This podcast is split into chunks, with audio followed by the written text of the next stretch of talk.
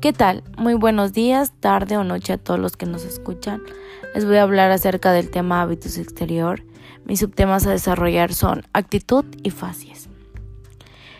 El tema hábitos exterior está compuesto por 10 subtemas, del cual yo les hablaré de dos que son actitud y facies. Comenzamos. La actitud del paciente también es un punto a tener en cuenta en el hábitus exterior. Si es libremente escogida, lo que quiere decir que el individuo tiene el control sobre su actitud y la puede cambiar a voluntad, o si por el contrario es instintiva, donde la actitud que tiene es la de disminuir una molestia. Por ejemplo, posición fetal para disminuir el dolor abdominal. También se puede tener una actividad forzada, donde no puede cambiar de posición debido a una lesión física. O por último, una actitud pasiva donde la voluntad del individuo no puede intervenir y la actitud esté rígida por la gravedad, como por ejemplo un coma. Esto es acerca de la actitud. Ahora les voy a hablar de facies, que son los tipos de facies que son variados. Pueden ser no característica son las típicas de un individuo sano y representan el ánimo del paciente en ese momento. Puede ser febril o voluptuosa, donde se presenta una apariencia con las mejillas rubicundas, congestión de conjuntivas, aumento de la frecuencia respiratoria, brillo de la piel, entre otros. También puede ser una fase atípica, donde los párpados se encuentran semicerrados, la mirada vaga, indiferencia de torpeza mental, rasgos afilados, descamación, entre otros. Siguiendo con nuestro tipo de facies tenemos la leonina, que se caracteriza por ojos hundidos y con poco movimiento, alopecia, pómulos salientes y nariz ancha, labios secos, torpeza intelectual, entre otros. Se presenta en enfermedades como la lepra, la tuberculosis o enfermedades micóticas. La adicionina es otro tipo de facie que se caracteriza por la hiperpigmentación del rostro y mucosas debido a un exceso de la melanina. Se suele presentar en pacientes irritables con pérdida de peso y están relacionadas con insuficientes suprarrenales. Esos son los tipos de facies que se encuentran.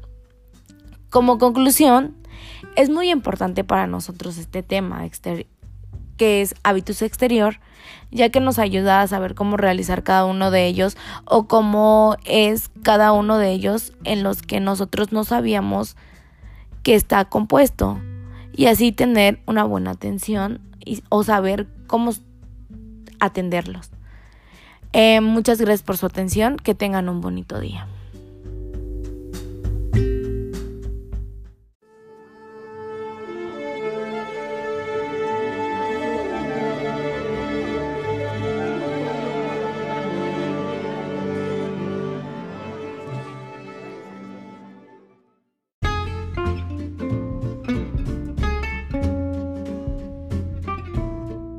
¿Qué tal? Muy buenos días, tarde o noche a todos los que nos escuchan hoy. Soy Dalai Musalí Pinto Guzmán y estoy en la Universidad Pablo Guardado Chávez.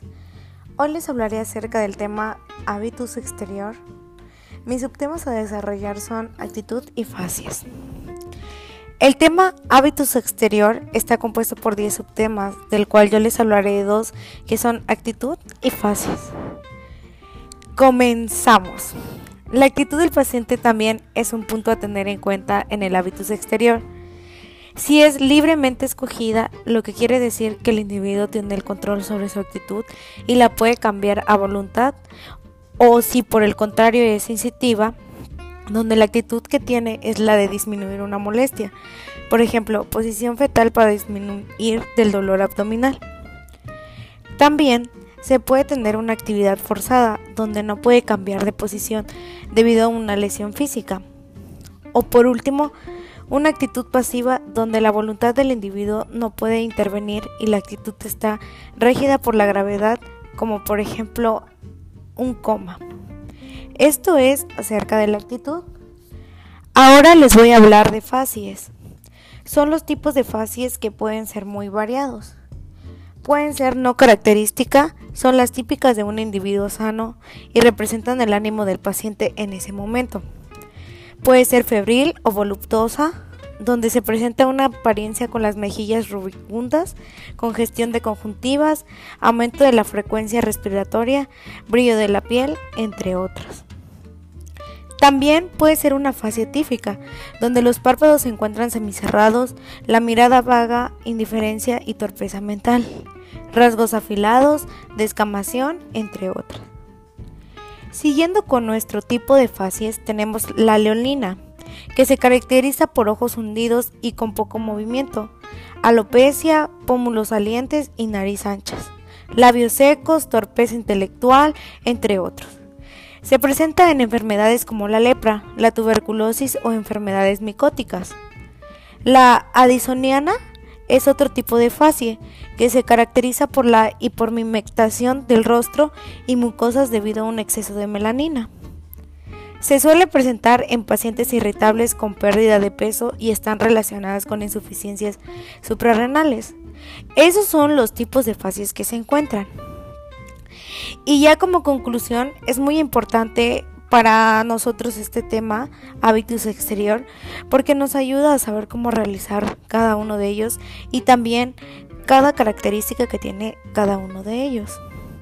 Eh, muchas gracias por su atención, que tengan un bonito día.